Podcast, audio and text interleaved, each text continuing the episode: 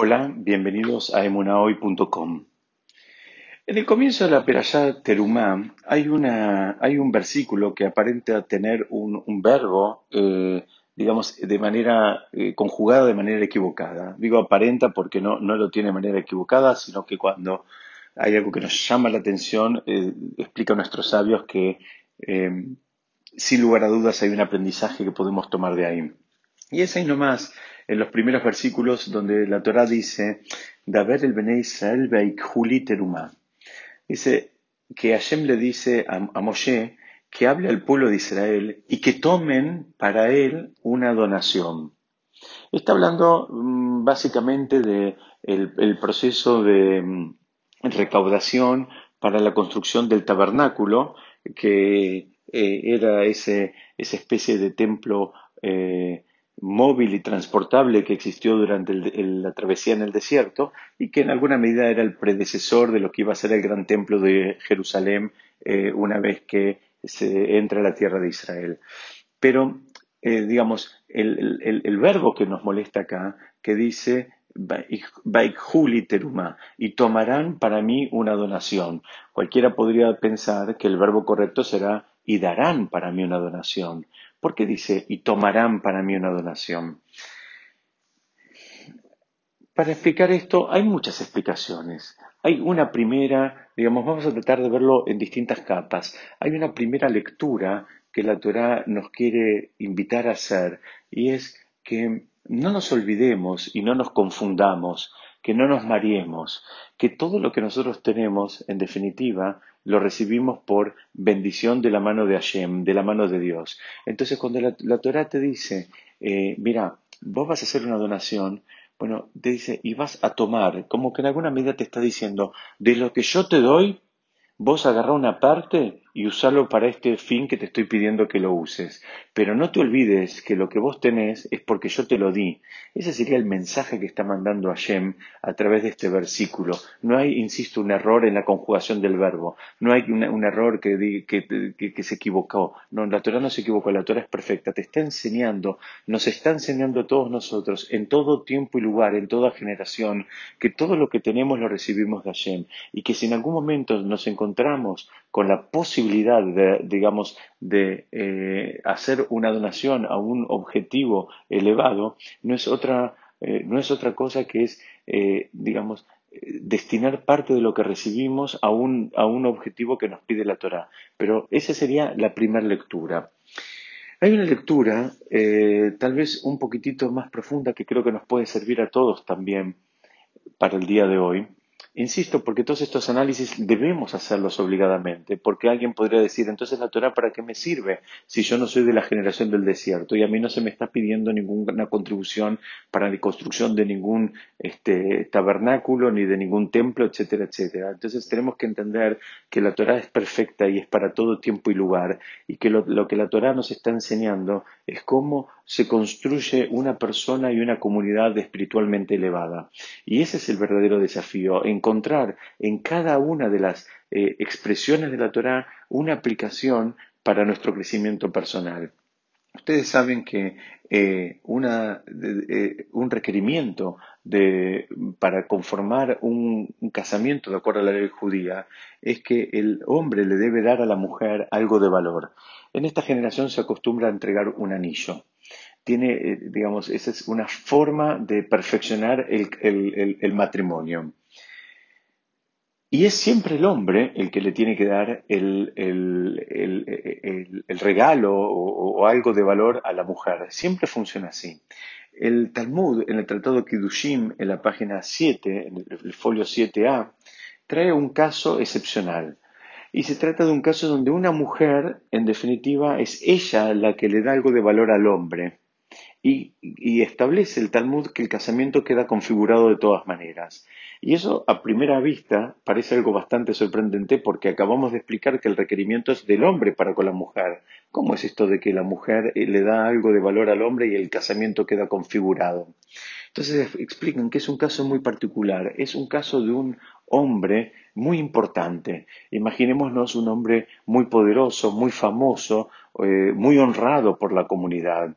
Entonces ahora viene esta mujer y le hace un regalo en definitiva, este hombre, por sus características eh, socioeconómicas, no necesita ese regalo, pero él lo acepta. Entonces explica a nuestros sabios que él, al aceptar el regalo, no está haciendo otra cosa que, en, definitiva, él es como si le estuviera haciendo el regalo a ella, que es el regalo de la aceptación. Él no necesita este presente que esta mujer le está haciendo, pero al aceptárselo, eh, esa aceptación constituye el regalo y es, ese sería el pago por el medio del cual este casamiento quedaría configurado. Es decir, vemos acá como el, esquema a simple vista es que hay un eh, eh, dador y un tomador, un dador y un receptor, pero cuando lo analizamos un poquito más en profundidad, eh, los, eh, órdenes están absolutamente invertidos. El que se suponía que era un dador, en este caso era la mujer, en definitiva era una receptora. Ella estaba recibiendo de, eh, digamos, de, este hombre, porque era, para ella era absolutamente gratificante que este hombre tan importante, tan honrado, tan reconocido, le acepte un regalo. Y la Torah, en definitiva, nos, está invitando a hacer ese ejercicio de absoluta honestidad e, e, identificar realmente si cuando nosotros somos supuestamente dadores, estamos siendo dadores o estamos, siendo receptores.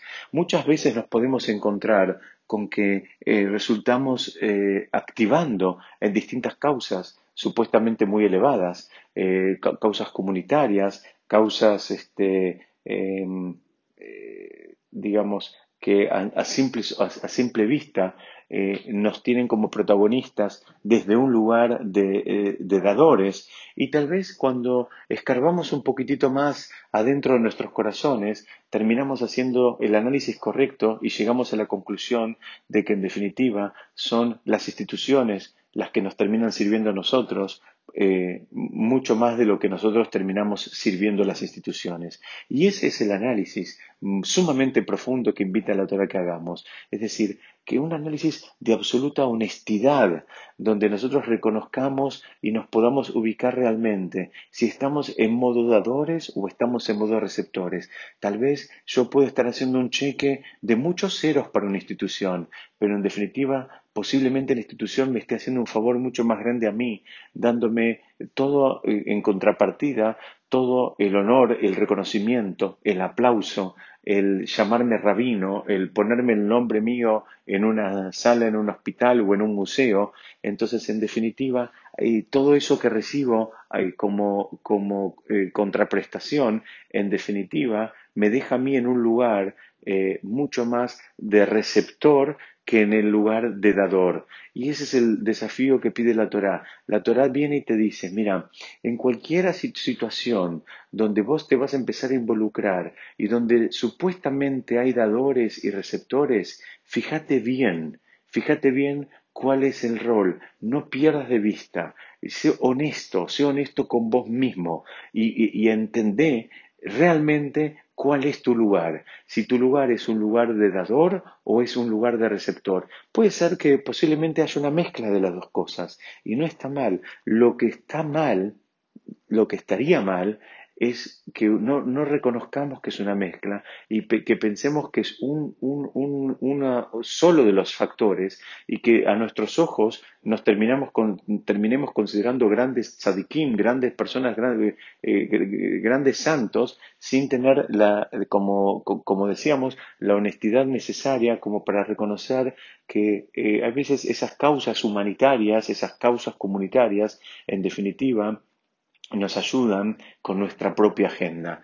Y este análisis que lo trae un poquitito el Rabu Volve en, en, eh, en, su libro, él termina diciendo, eh, funciona también cuando, cuando rezamos.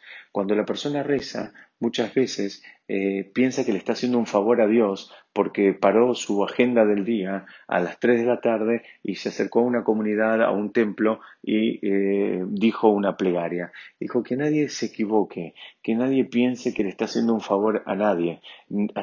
Dios no necesita nuestras plegarias eh, en absoluto, sino que somos nosotros los que necesitamos las plegarias justamente para entender, para saber y para eh, afirmar en nuestra mente y en nuestros corazones de dónde va a venir la solución de nuestros problemas. La pregunta es eh, clásica que hay es ¿para qué hace falta rezar? ¿Por qué? Dice, si sabemos que Hashem ya sabe lo que cada uno necesita. Hashem ya sabe que este necesita casarse y que el otro necesita un hijo y que el otro necesita curarse y que el otro necesita sustento. ¿Para qué hace falta rezar? ¿Acaso Hashem no sabe? Y explican nuestros sabios eh, que justamente el rezo no es en absoluto eh, algo que Hashem necesita, sino que la persona lo necesita. El rezo es para la persona, es para focalizarse, para fijar prioridades, para ordenarse en realmente qué es lo que necesita, qué es lo que quiere, y en definitiva no es para otra cosa que en ver en quién él, um, en, en, quién él pone sus expectativas. Él pone las expectativas en resolver sus problemas en el contador, en el cliente, en el proveedor, o pone sus expectativas en Hashem. Y por eso decíamos que Hashem no necesita la plegaria, sino que la persona la necesita para terminar de convertirse en la persona que él se tiene que convertir. Entonces vimos acá varios conceptos. El primer concepto que vimos es que la Torah no se equivocó en el lenguaje. La Torah cuando dice y tomarán, nos está primero insinuando que todo lo que ustedes tienen, todo lo que nosotros tenemos como seres vivientes, eh, lo recibimos a pesar de que nosotros ponemos nuestro entusiasmo y nuestro esfuerzo y nuestras mayores habilidades, no podemos marearnos y pensar que somos los artífices, sino todo lo contrario. Todo lo que tenemos lo tenemos porque Hashem nos lo mandó, porque es algo que recibimos en carácter de regalo. Y por eso dice, y tomarán. ¿Qué quiere decir? De lo que yo te mando, agarra esta parte y hace esta, esta buena acción. Primer La segunda lectura que vimos es que eh, puede haber situaciones que al, ojo no entrenado eh, una parte está en modo dador y otra parte está en modo receptor. Cuando empezamos a entrenar el ojo, vamos a ver que a veces no es tan así, sino que a veces hay, eh, digamos, roles que se van cumpliendo simultáneamente o líneas que se separan de una manera más gris. Entonces también la Torah nos pide eh, absoluta honestidad y entender desde qué lugar nos vinculamos con cada una de las causas y cada una de las misiones que asumimos como propias. Y por último, vimos el concepto de la plegaria, el concepto de la tefilá y explicamos que Hashem no necesita nuestras plegarias, Hashem no necesita nuestras tefilot, sino que nuestras tefilot nos sirven a nosotros para tomar conciencia una vez más en quién debemos poner nuestras expectativas para resolver las, cuestiones que nos preocupan y que nos eh, angustian. Ese es, en definitiva, toda la enseñanza que podemos tomar a partir de este eh, supuesto error eh, gramatical en este, en este pasuk. Muchas gracias por escucharme. Besat Hashem, seguimos estudiando la próxima.